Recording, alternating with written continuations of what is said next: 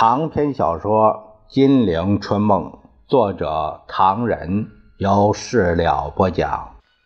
第七集三大战役第十四回，南调解燕泽资提倡绝食，有分教赵遂初抬出棺材。下。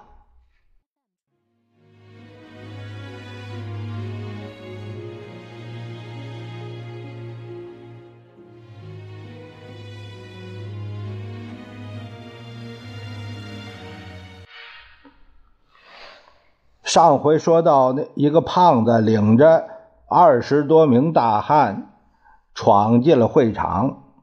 这胖子是谁呀？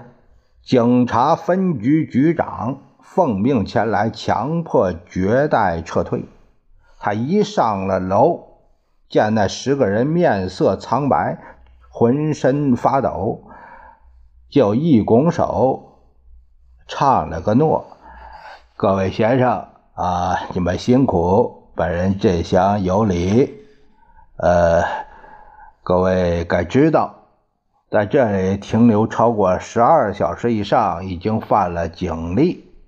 兄弟奉命前来干涉，何况各位扬言在此绝食自杀，更不得了。兄弟职责所在，除了干涉，还有保护之责。说罢，把手一指，现在。是兄弟执行职务的时候，请二十余条大汉闻言一起上前，不由分说，如狼似虎，两个对一个，老鹰抓小鸡似的，把绝代们一个个拖拖拉拉直往楼下而去。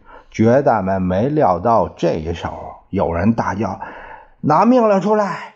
有的破口大骂：“乌龟王八蛋！”还有人说啊，秀才遇见兵，有理说不清。还有人正经过扩音机前，要一把抓住，死命不放。还有人以头撞墙，寻死觅活。可是怎么能敌得过这二十多名精通国际的彪形大汉呢？只见他们一个个给紧紧的携着，终于塞进车厢。天可怜这些绝代，个个负伤，人人倒霉。湖南代表刘斌的手表，那个手表带扯成了几段；热河代表李化成的束腰的皮带也给挣断了；广西代表周游的肺部竟给夹伤，凄凄凉凉，给卡车送到了第五招待所。这事儿还未了。那十个人给软禁之后，警察局长奉命，竟把他们当罪犯看待，身上笔记本、钢笔、钱包、手表、饰物全部没收。之后又宣布暂时保管。这情形是十分严重，而且每间房间只招待一个，房门口便衣，持枪监视，每个窗户都用钉定时。别说通风报信、打电话讨救兵，连大小便都不通畅。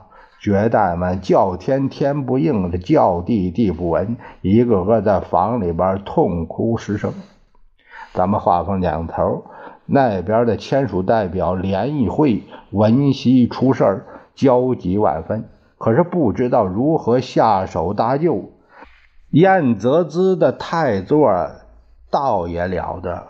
知道一物克一物，总有办法可以解决。略一思索，找到了司徒雷登诉苦，哭哭啼啼，把司徒这老头也弄得十分难过。燕泽兹的太座又找到了主教于斌，这一手耍得漂亮。于斌不能不卖账，同各方面联络一番，很快打听出这十位绝代的下落。于是，一行人，呃，驱车来到第五招待所。燕泽资夫妻软劳相会，抱头痛哭。众人在旁齐声干嚎，这使于斌深感为难。他皱着眉：“各位，你们为什么旁的不做，去会场绝食？众代表满以为美国派来的办事员该为他们出口气，没料到先泼了一头的冷水，于是大为不满。于斌还想压压绝代们的火气，正要开口，燕泽兹推开老婆，站在了于斌的面前，一手指着鼻子：“大主教，我这代表来之不易，花了多少钱你知道吗？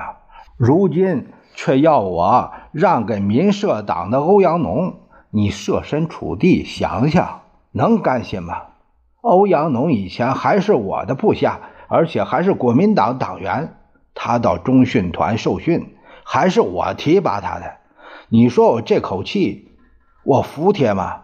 于斌还没搭腔，李化崇脸红脖子粗，抢着说：“老于，你来的正好，我这个国大代。”来的又何容易？他妈的，他们要我把这顶纱帽让给旁人也就罢了，偏偏要让给青年党的张仪。这家伙做过伪满内务部长，是他妈一个大汉奸，现在当起热河代表，把老子也吃了。女主教，你们美国？于斌连忙说：“我还没有入美国籍。”对呀。入不入都差不离，反正啊，这一次你们美国人要出来讲几句公道话。陈立夫再拉青年党，吴铁城再拉民社党。于斌眼见着绝代们个个愤慨，人人有一大车话要说，感到远不如教堂清静，把手一扬，拜拜，我要同他们打交道，也不待众人还礼，马上突围而出。咱们再说，蒋介石在官邸为这些代表的事儿气恼至极，他满以为这个会一定开得好，不料竟闹大笑话，他有点后悔了。正在拍桌子骂人，侍卫长传报有一个自称为候补民主烈士的人寻上门来，不见主席心不死。软劝硬推都无效，如何是好？蒋介石忙叫侍从室先接见，弄清楚来头再说。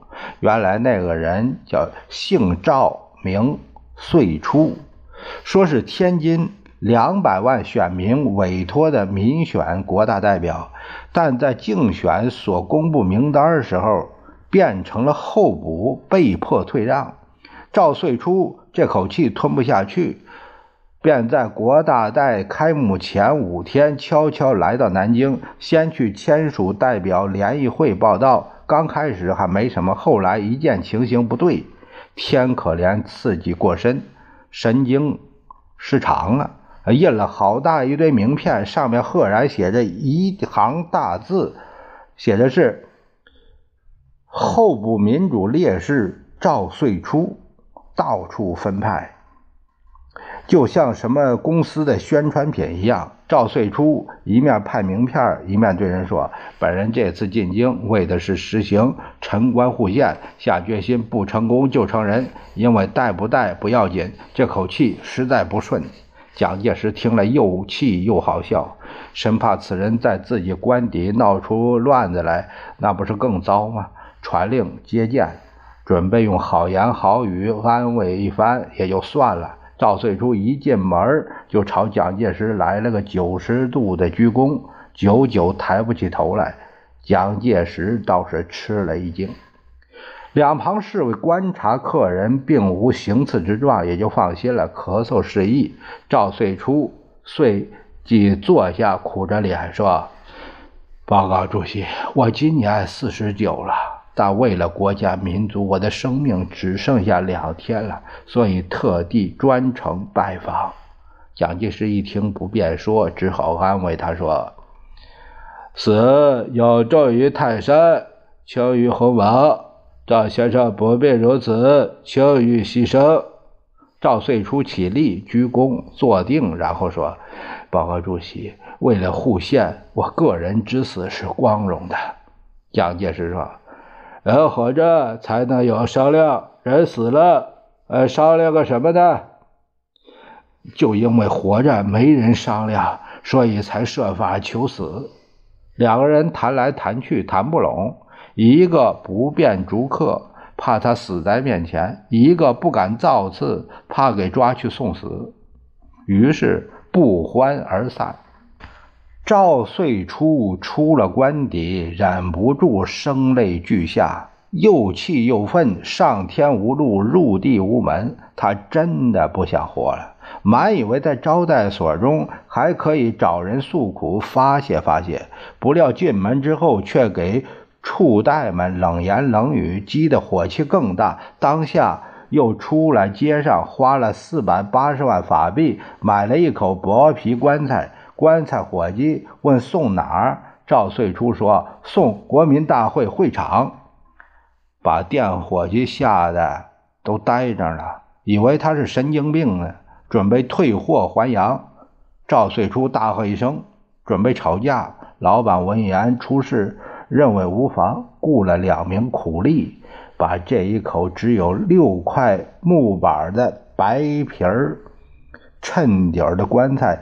抬向了会场，声明货物出门概不退货。赵遂初连发票都不要，反而加几千块钱，在棺材头上漆上了“候补民主烈士赵遂初”的字样，然后一干人等浩浩荡荡，犹如迎神赛会一般，拥向了国大的会场。这档子事儿，当时。赵遂初不折不扣变成了新闻人物，在人群中鹤立棺材盖上，如卖药一般，向四周一大堆人唱个大诺：“在下姓赵，名遂初，外号候补民主烈士，只因昏君当道，豺狼横行，在下一席代表。”竟给流氓非法劫夺了，所以买下这口棺材，准备明天抬棺入场开会，以训民主。话犹未完，人群中一阵骚动。只见一名洋人，头戴呢帽，身穿夹克，腰悬相机，手拿纸笔，挤到跟前，向赵遂初举起了大指：“顶好。”赵遂初一见外国人，忙不迭打工作揖，请教大名。洋人说：“我是美联社记者梅海恩，你又是谁？”赵遂初自我介绍以后，他央求说：“本人尘冤莫雪，请阁下鼎力帮助，吹嘘吹嘘。”梅海恩说：“棺材中有没有人？是空的，好极了。”你且跳进棺材，让我照一张相，就能轰动世界，对你大大有用。赵遂初一听大喜，一跃下地，掀开了棺材板钻了进去。米海恩见赵遂初躺在了棺材之中，认为这模样不大雅观。如果坐在棺材里探出个脑袋，新闻性就更强了。于是指点一番，赵遂初苦笑着说。反正国民大会是你们美国导演的，我这个活死人也得由你们美国人来导演。真是命该如此，夫复何言？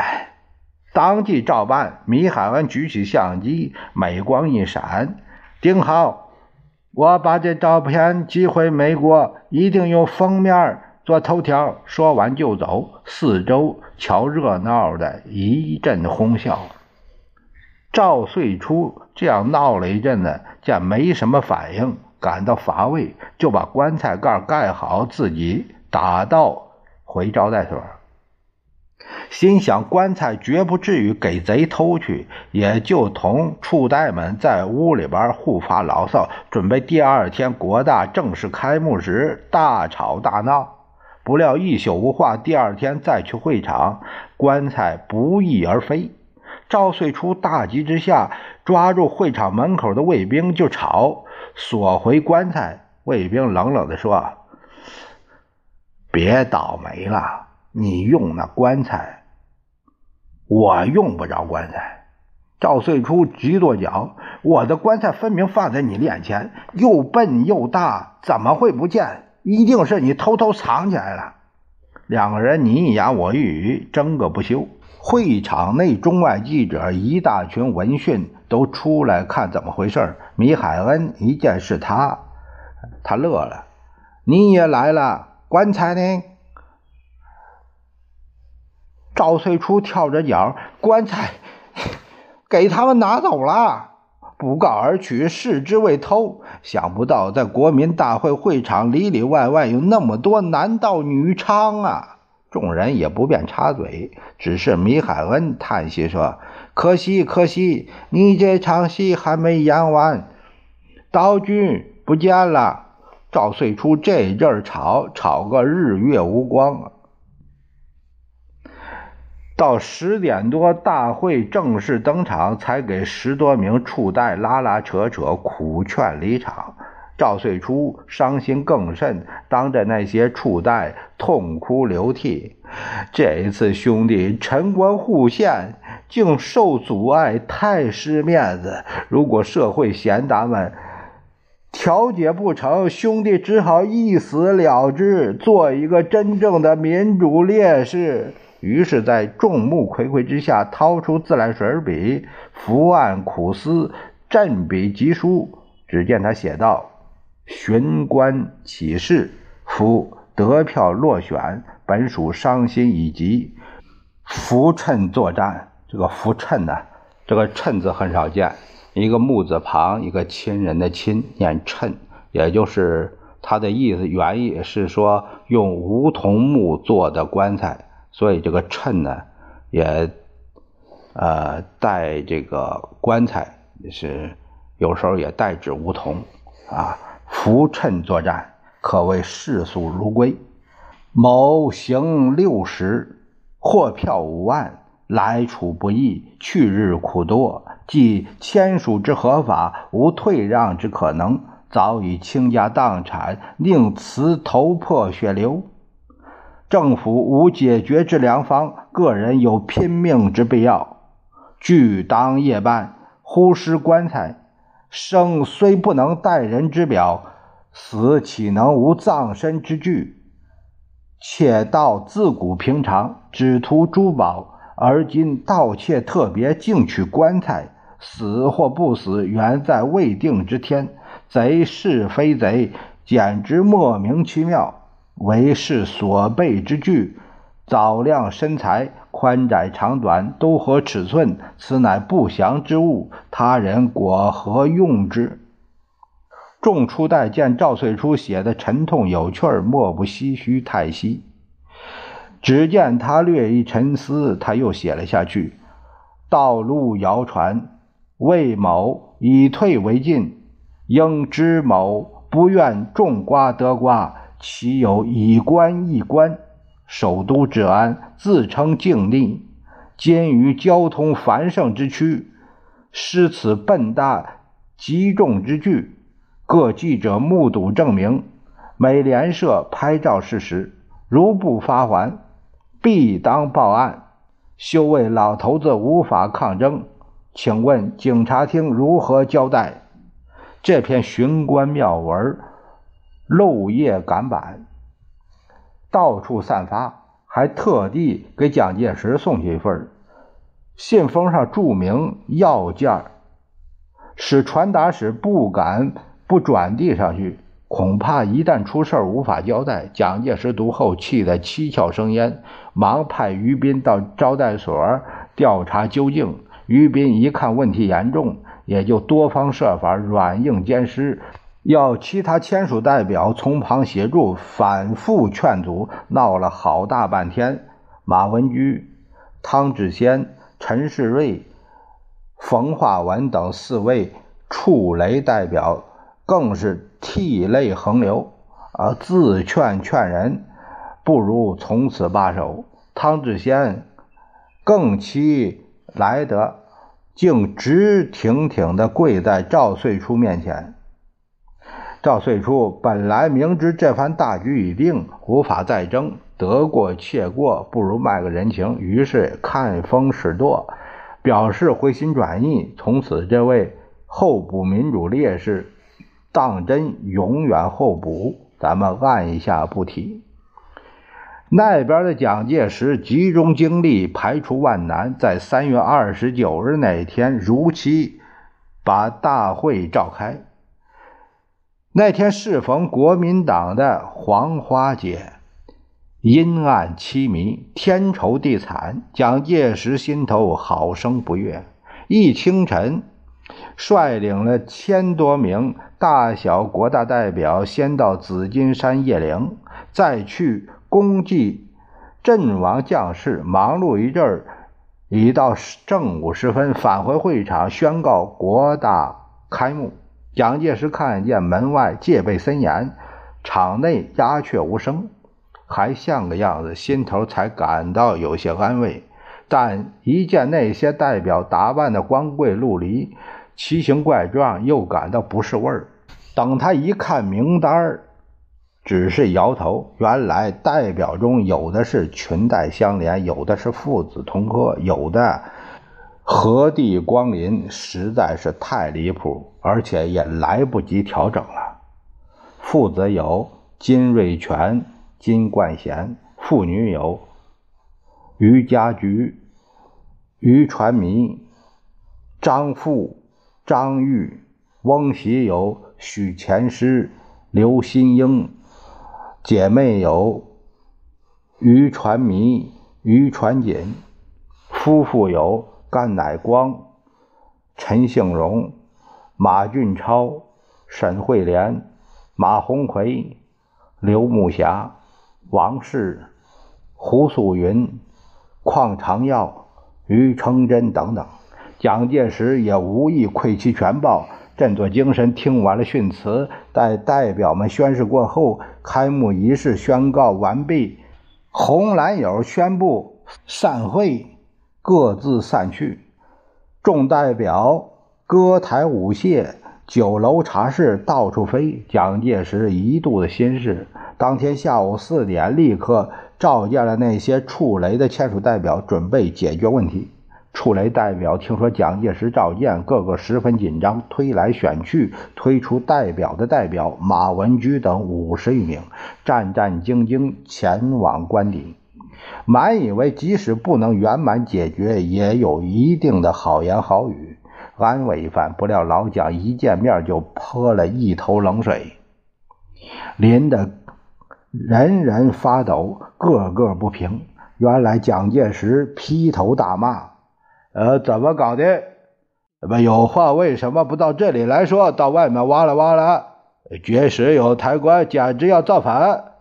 你们替我想想，要我的面子往哪里摆？众代表此时把心一横，当面抗议：“报告主席，话说到这里，大家就该讲讲道理。”国家不应该侮辱民选代表，妨碍人身自由。过去的不说，就在今天早上，国民代表大会开幕的时候，警察宪兵又到中南中学，把我们设在那里的办事处团团包围，宣布封锁。请问这又是为什么？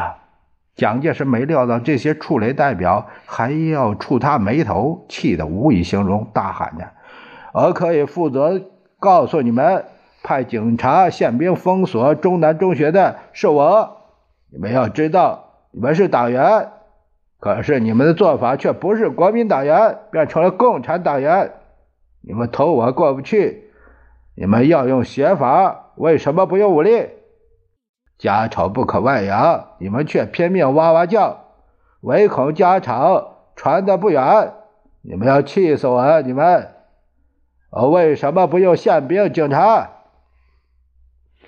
众代表见蒋介石真的动了肝火，一想大事不好，各种花样，那亏都吃了，犯不着再吃眼前亏，也就改口说：“我们当然只知道拥护总裁，也知道顾全总裁的威信，但人心也不能不要。现在政府要我们把代表让给有党分子，政府。”可不清楚，这些分子大都是地方上为非作歹的土劣，而且其中多的是跨党分子。